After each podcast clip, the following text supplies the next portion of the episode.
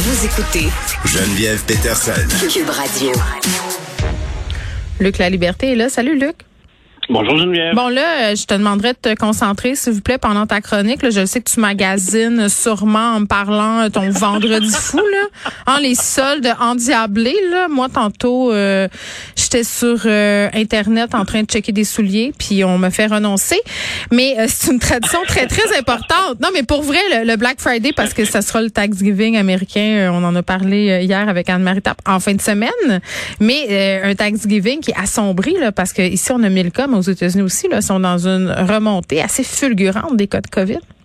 Ben, écoute, dans les journées qui précédaient le, Thanksgiving, je trouvais que c'était relativement calme de ce côté-là dans les nouvelles. Ce dont on entendait parler, c'est la FDA qui disait, par exemple, ben, écoutez, oui, euh, la, troisième dose de vaccin pour euh, certains groupes, un peu comme on le fait ici, euh, ce serait préférable, même on l'encourage. On a ensuite donné l'autorisation pour le vaccin pour les jeunes enfants.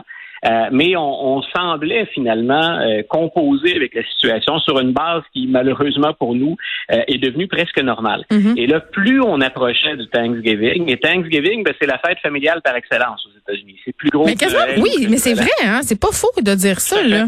Maintenant, dans les séries télé, il y a tout le temps un épisode Thanksgiving. T'as remarqué? Ah, écoute, si, tu présentes ta nouvelle flamme, peu importe laquelle, c'est là. c'est là que tu fais ça, pas à Noël ou pas si tu boudes le Thanksgiving, c'est pire. Donc, tout ça pour dire, il y, a, vraiment tout un rituel. C'est une tradition qui est profondément ancrée. Et comme depuis ben, deux ans, un an et demi, on, vit ça anormalement, comme tout le reste de, nos vies, cette année, moi, je remarquais qu'il y avait un taux de fréquentation dans, les, dans les aéroports qui allait continuellement en croissant. Et là, on se disait, on est revenu à des taux euh, de déplacement qui ressemblent à la période pré-COVID. Euh, et, là, on a vu le, écoute, ça s'est fait, le poursuivre un peu les réseaux sociaux puis les médias en continu. Là, je suis, je suis accro. Mais là, on a vu débarquer une armée de spécialistes un peu partout en disant, faites attention. Euh, et c'était même avant qu'on parle de ce nouveau variant. Donc, le variant Micron. Ben voilà. Donc aujourd'hui, on parle beaucoup de ce variant-là un peu partout, avec raison. Euh, mais aux États-Unis, on, on, déjà, on s'inquiétait du fait que les gens semblaient ne pas prendre de mesures ou pas suffisamment de mesures. Et je sais pas si nos auditeurs, s'il y en a certains qui voyagent, mais euh, les compagnies aériennes aujourd'hui ont déjà ajouté des mesures supplémentaires pour ceux qui auront à prendre l'avion aux États-Unis. Donc, il y a eu, c'était presque étrange il y, a, eu un resserrement des contrôles, puis comme une crise de panique générale en disant, écoutez, euh, si on est rendu à 40 ou 50 millions de voyageurs pour Thanksgiving, c'est beaucoup de gens. Et la vaccination, on le sait, on a dépassé le 60% de gens vaccinés à deux doses, mais c'est pas tout le monde qui l'a. Et là, on en est rendu à dire ben, qui vous devriez inviter ou pas dans vos parties de famille. Oui, spécialistes. Demandez le pass vaccinal. Ben, écoute, voilà, on est rendu, c'était pas le pass vaccinal, mais pas loin, on a dit, vous ne devriez inviter que des gens, d'abord, des groupes plus restreints, un peu comme on l'a demandé ici. Mm. Euh, vous devriez vérifier que les gens ont été vaccinés deux fois, ou encore, euh, par prudence pour tout le monde, exiger que la personne ait un test fait dans les 24 heures disant qu'elle n'est pas porteuse si jamais cette personne-là n'est pas vaccinée. Mais ce qui est impressionnant, donc, en même temps qu'on voit arriver le Black Friday, euh, je pense que cette année, ça a été plus important comme réaction.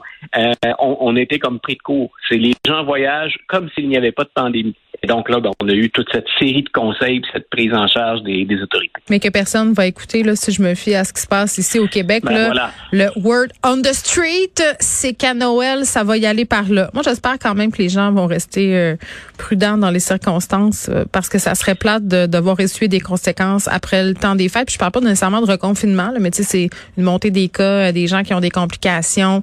Tu sais, je pense aux, aînés, entre autres. Là. Elsie me disait, c'est pas tout le monde qui a eu euh, sa troisième dose. Euh, donc voilà, faut garder ça en C'est ce que tu vois, c'est ce que je veux dire dans la famille. Il y a des gens plus âgés chez nous, il y a des gens malades. Donc on, est on est comme triplement prudent. Puis en plus, je sais pas si les gens ont remarqué, mais il y a une légère tendance à la hausse aussi dans le nombre de cas. Mais oui, on est à plus que 1000. Dans ma tête, et je, voilà, et dans ma tête, et je suis surtout pas un spécialiste de la question, c'est soyons quand même on ben, n'est pas un spécialiste de la question, là, mais on a une tête sur les épaules. Moi, c'est ce que je dirais. Puis on, a 19 mois d'expérience en pandémie. C'est vrai. Puis on connaît le scénario, puis le film, on a joué dedans plusieurs fois. Donc les vagues, on les connaît, puis on sait ce qui nous attend si on niaise. Euh, On a évoqué cette semaine, Luc, ensemble, les conséquences, ou plutôt la récupération concernant euh, le verdict de non-culpabilité pardon, au procès de Kyle Rittenhouse. Tu avais brièvement euh, fait allusion à une cause bien particulière où on ramenait, si on veut, l'argument de la légitime défense. Et quand on, et pour nos auditeurs, c'est qu'on parle souvent des armes, des lois euh, présentes ou absentes entourant le port d'armes, euh, puis la question raciale. Et dans ce cas-ci, ce que je voulais partager avec toi, avec nos auditeurs, c'est le cas d'une jeune femme, une jeune noire qui s'appelle Crystal Kaiser, qui, elle, a été arrêtée au Wisconsin, arrêtée pour meurtre. Et c'est un meurtre qu'elle a commis. Donc, elle, elle, a tué un homme en 2017. Elle avait 17 ans à l'époque qui peut euh, mettre le, nos auditeurs sur la piste de pourquoi cette question-là pourrait être grave et pourquoi on veut défendre cette jeune femme-là, dont je viens de dire, elle a tué cet homme-là, c'est que l'homme qui a tué faisait du trafic de jeunes femmes noires. Donc, on monnayait les faveurs sexuelles de ces jeunes femmes-là. Et l'homme a échappé aux policiers, puis échappé à la justice. Du moins, en tout cas, il pouvait circuler librement, malgré un dossier qui était assez lourd. On parlait même de pornographie juvénile.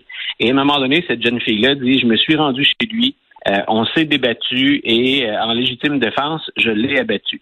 On n'est pas certain que la question de la légitime défense puisse valoir dans son cas parce qu'on croit que c'était, elle est accusée de meurtre avec préméditation. Mais ce qu'on pourrait mettre de l'avant, donc encore une fois, on a les armes, on a la légitime défense, ce qu'on pourrait mettre de l'avant, c'est ce qu'on appelle l'affirmative defense. En fait, c'est une procédure légale qu'on réserve à ceux qui sont impliqués dans le trafic humain, trafic sexuelle. Donc, comme elle était membre de ce réseau-là que lui a créé, qu'il l'abattait, qu'il l'a exploité, mais qu'il vendait aussi les services de cette jeune femme-là, c'est ce que ses avocats vont mettre de l'avant. Donc, on ne peut parler de ce cas-là aux États-Unis parce qu'il y avait l'affaire Kyle Rittenhouse, mm. mais ça se déroulait dans le même palais de justice à peu près en même temps. Et moi, j'ai hâte de voir pour la suite des choses. Mais attends, est-ce que, est-ce que euh, ma question est quand même simple? Étant donné que ça se passait en simultané, entre guillemets, est-ce que tu penses qu'au niveau euh, de la défense, on a changé la stratégie directement en lien, comme je le disais au début, ou c'était déjà ça qui était invoqué? C'est peut-être moi qui suis mal, là?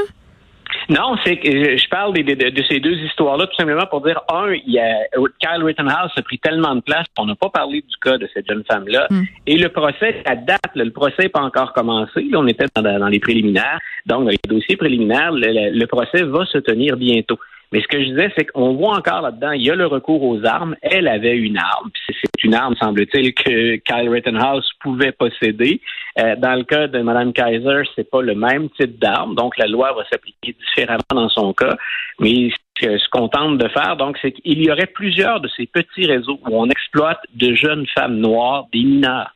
Donc, est-ce qu'une mineure de 17 ans était légitimée finalement d'utiliser une arme à feu pour tuer celui qui serait son pimp ou son, proxénète dans, l'écart?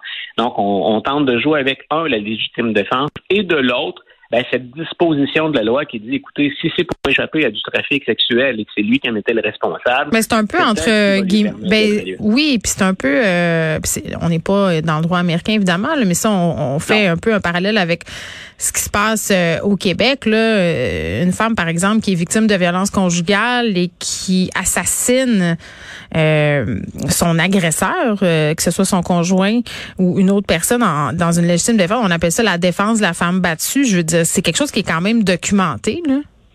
Oui, et c'est, tu vois, ce que j'ai appelé euh, l'affirmative defense, c'est à somme toute, sans entrer dans les détails, l'équivalent euh, de ce que tu viens d'évoquer. Donc, euh, elle, fait ça pour échapper à de la violence, à des abus répétés. Mais parce qu'elle voit pas d'autres moyens, peut-être aussi là. Je veux dire, ben elle, ça a peur pour sa vie. En tout cas, je vois pas dans quel monde on pourrait dire à cette jeune fille là, euh, tu vas payer pour ce que tu as fait, alors que c'était une victime d'exploitation sexuelle, qui ben, vivait dans la peur.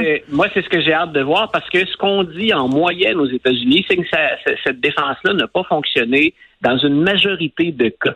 Et c'est là où je dis la question raciale rattrape encore une fois les États-Unis, parce que les fois où ça n'a pas fonctionné, c'est plus quand on a affaire à de jeunes femmes noires. Ben, c'est un hasard, ça, Luc, euh, franchement. Pourquoi tu dis ça? Ben, c'est là où je dis quand on, parfois on, on, a tendance à parler de la question raciale du côté américain, puis de notre côté, puis on compare les choses.